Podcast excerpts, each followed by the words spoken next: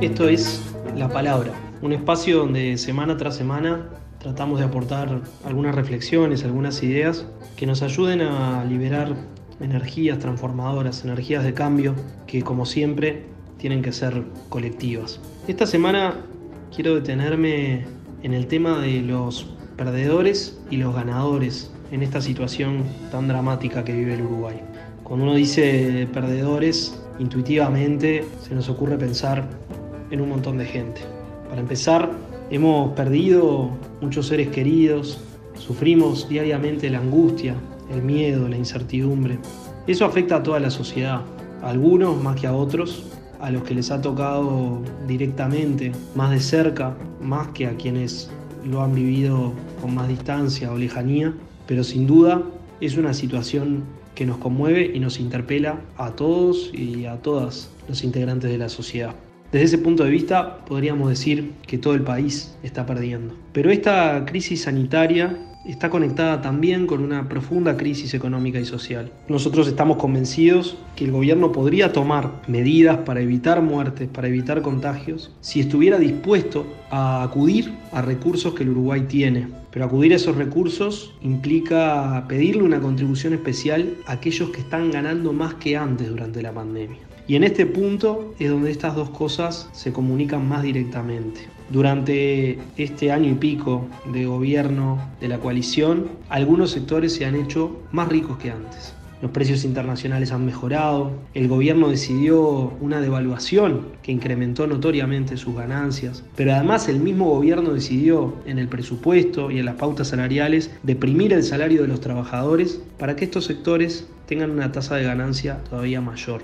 Es decir, hay ganadores en la crisis económica y social que atraviesa el Uruguay. Y la protección, el blindaje de esos ganadores tiene que ver también con esta realidad cada vez más dramática y más crítica de la emergencia sanitaria que vivimos. Nosotros insistimos con que este gobierno está pensando sus políticas públicas para el 1% de la población, para esos 25.000 uruguayos que ganan más de 15.000 dólares por mes, para esos mil uruguayos que poseen tierras en más de 2.500 hectáreas, para aquellos 2.500 uruguayos y uruguayas que son poseedores del 90% de la riqueza empresarial. Ese 1% de la población es el beneficiario de las políticas económicas que este gobierno ha decidido implementar desde el primer día. Y es tal la defensa cerrada de estos intereses, es tal la convicción que tiene el gobierno de que beneficiando a los Maya Oro, las cosas se van a ordenar y el mercado mágicamente va a asignar los recursos de la mejor manera, que ni siquiera la dramática crisis sanitaria que vivimos ha interpelado al gobierno en esta decisión política. El otro día el presidente de la República en una entrevista en un medio de comunicación en horario central llegó a decir que no están los recursos para intentar un camino distinto, que implique una reducción drástica de la movilidad y a su vez una compensación económica del ingreso perdido para los uruguayos y uruguayas que se verían afectados por esas medidas de cierre y de reducción de actividades. Y nosotros decimos que los recursos están. Además de la disponibilidad de crédito que tiene el Uruguay, este 1% más rico tiene recursos de sobra para poder aportar sin despeinarse a esos 21 días o a ese mes de medidas de emergencia que nos permitan intentar parar este crecimiento de contagios y de muertes que no podemos tolerar pasivamente. Están muriendo decenas de uruguayos y uruguayas por día. Estamos perdiendo todos como sociedad, sí.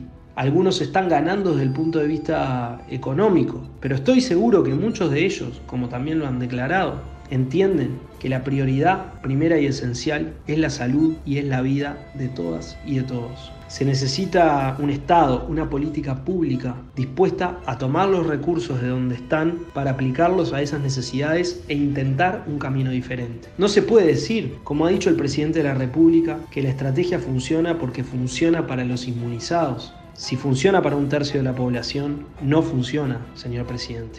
Porque todas y todos nos vemos afectados directa o indirectamente por las muertes, por los contagios que se están multiplicando en esos otros dos tercios que todavía no han podido completar el proceso de inmunización.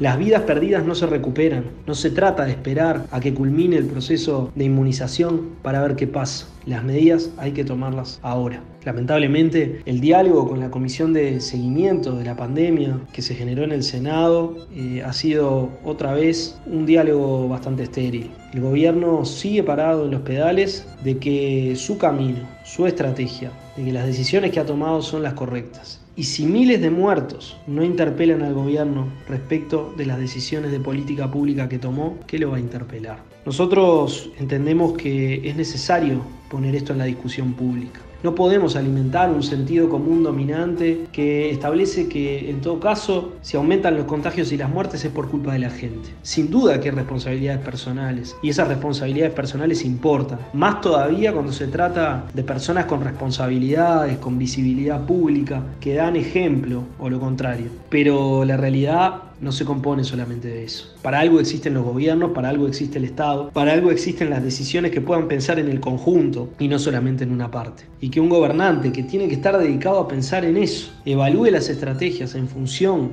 de porcentajes o proporciones de la población que pueden estar a salvo, nos parece francamente muy preocupante insistimos con que ese 1% de la población más rico y que está ganando más que antes durante la pandemia pueda hacer una contribución como la están haciendo tantos uruguayos que están perdiendo salario, como la están haciendo funcionarios públicos, como la están haciendo distintos actores que aportan para ese fondo coronavirus, o que han visto afectadas sus condiciones de vida y de ingreso durante el tiempo de la pandemia. Tienen que aportar, pueden aportar y ese aporte nos puede permitir trazar un camino distinto que busque, que intente evitar muertes que no vamos a poder después revertir o recuperar.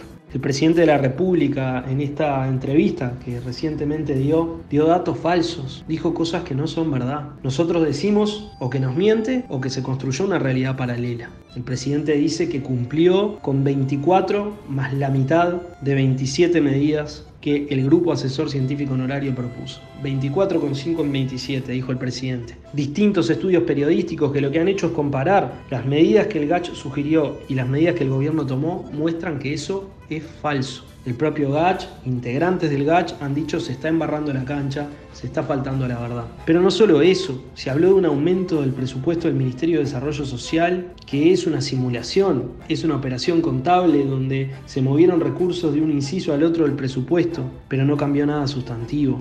El presidente habló de cifras de vacunados en algún departamento del país que no se condicen con la realidad. El presidente hizo referencia a que los asalariados y los jornaleros le dicen por la calle Gracias por no matarnos de hambre, en un país donde tenemos decenas de miles de personas comiendo en populares, en un país donde el propio gobierno ha decidido aplastar el salario. La verdad es que las respuestas del gobierno, tanto a nivel público como en estos diálogos muy inusuales, por otra parte, con otros actores de la política y de la sociedad, nos muestran que no hay intención de rectificar el camino y no podemos más que decir que este drama que estamos viviendo, que hoy también lo expresamos manifestando nuestra solidaridad y nuestra cercanía con todos y todas quienes padecen directa o indirectamente sus consecuencias, es un drama que requiere que movilicemos nuestras decisiones, nuestra reflexión, nuestra acción, porque no podemos asumir como un efecto colateral inevitable que se nos mueran miles de uruguayos y que la economía y la sociedad uruguaya cada vez esté en peor situación.